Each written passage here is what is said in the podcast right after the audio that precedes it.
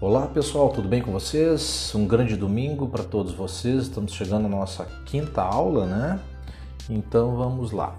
Torne as suas atitudes as suas aliadas, né, pessoal? Até pelos belos depoimentos de vocês no nosso grupo de WhatsApp. Parabéns para cada um de vocês, né? Muitas vezes nós escolhemos atitudes que atrapalham. Agora vamos ver atitudes como aliadas, tá? Cultive atitudes importantes como suas aliadas para tudo que você realizar. Então vamos começar por cultivar a atitude do estar motivado. Né?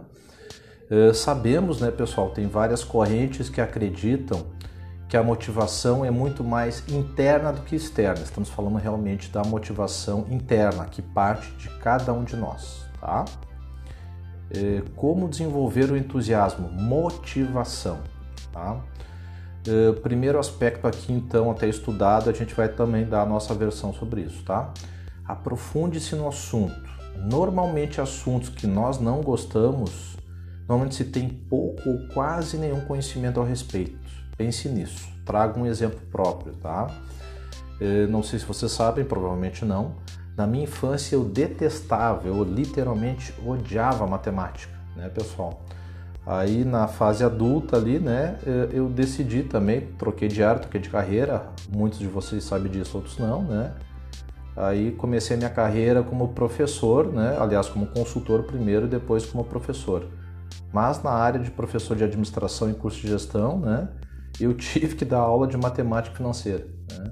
Eu sei que tem alguns alunos aqui, né, principalmente a turma aí, né, de, de quarta-feira à noite, enfim, turma lá de, de, aqui do centro de Porto Alegre, a turma de Gravataí também, né? Dei aula de matemática financeira, né? E que eu lembro até vocês gostaram bastante aí da aula de matemática financeira, né? Então, na minha infância, eu literalmente odiava matemática, né? E como adulto, como na função de professor, tive que estudar, tive que aprender, né? Tive que desenvolver essa habilidade, né?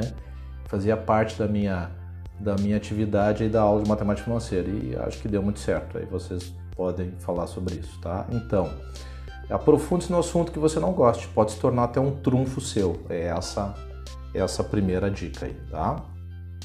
Segundo ponto de vista, ponha vida em tudo que você fizer. Ou seja, desde o aperto de mão até o hábito de sorrir mais. Isto abre muitas portas na vida. Via de regra, as pessoas estão sorrindo muito pouco, né, pessoal? Assim, com muito preocupada com a história da pandemia, alguns desafios, muita gente perdeu familiares muito queridos, saúde na família, perda de emprego, economia, né? Mas o sorriso é um belo remédio para muita coisa, tá, pessoal? Muita coisa mesmo, tá? Verifique, né, seus agradecimentos estão realmente sendo sinceros. Realmente seu muito obrigado está sendo eh, de sorriso aberto, está sendo sincero, né? Lembrei de um case agora que eu li num, num livro há um bom tempo atrás, tá? Que uma mulher foi detectada com câncer de mama e ela, na, na ocasião, né, uma, uma mulher norte-americana, ela decidiu não fazer nenhum tratamento quimioterápico, foi decisão dela, tá? E ela disse, não, eu vou curar meu, meu câncer de mama. E durante 90 dias, uh, uh, com afinco, diariamente ela e o marido assistiam comédias. Ela gostava muito do cinema de, de, de comédia, né? e depois de, de, três meses ela praticamente conseguiu extinguir, eliminar o câncer de mama dela só através de uma postura bem humorada, de bem com a vida e conseguiu estancar o processo de câncer de mama que ela tinha. Tá? É, lembrei desse exemplo agora. O outro exemplo que eu também trago aqui de pôr vida em tudo que a gente faz, né? É, percebe que no mundo virtual há uma carência de interação humana, principalmente para os jovens, né? É, é, eu sei que eu sou o jovem há mais tempo aqui no grupo, provavelmente, né, pessoal? Mas eu sei que boa parte de vocês tem filhos, família. Então, esses jovens de hoje em dia estão muito no mundo virtual e pouco no mundo real, né? Então, por que que não criar grupos de interação, uh, digamos, doutrinar os filhos, os jovens, para X horas por dia ter acesso ao celular, né? É, é, é, botar um limite mesmo, porque senão as pessoas não estão vivendo no mundo real, né, pessoal? Então ponha a vida tudo que você fizer. Trazer principalmente os jovens como, como proposta, né? Mais para o mundo real e menos virtual, tá? Terceiro aspecto aí desse, desse conteúdo de hoje, propague boas notícias, né? Como assim? Cultive esse belo hábito que é muito carente em qualquer tipo de agrupamento de pessoas, tanto na família como no trabalho. Ou seja, convido cada um de vocês a serem multiplicadores de boas novas, né?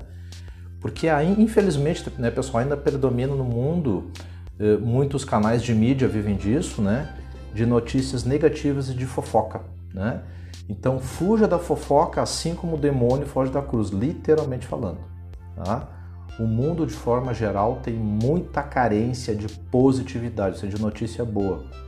E com certeza tem notícia boa acontecendo sim. Eu sei da história de alguns de vocês, né? Eu sei de gente que trocou de, de, de função na própria empresa. Eu, eu, sei de gente que foi promovido, né? Eu sei de gente que abriu empresa nova. Eu, eu sei da história de alguns de vocês, né? Eu sei de gente que está estruturando melhor a sua empresa. Sei de tudo isso, né? Então, o que estamos fazendo aqui já é uma ação positiva no nosso grupo, né, pessoal? Só o fato tá, que a gente está provocando, né, essas reflexões da mágica pensar grande, né, com certeza já é um aspecto positivo, tá? Então, vamos em frente. Até o próximo conteúdo. Um abraço aí para cada um de vocês.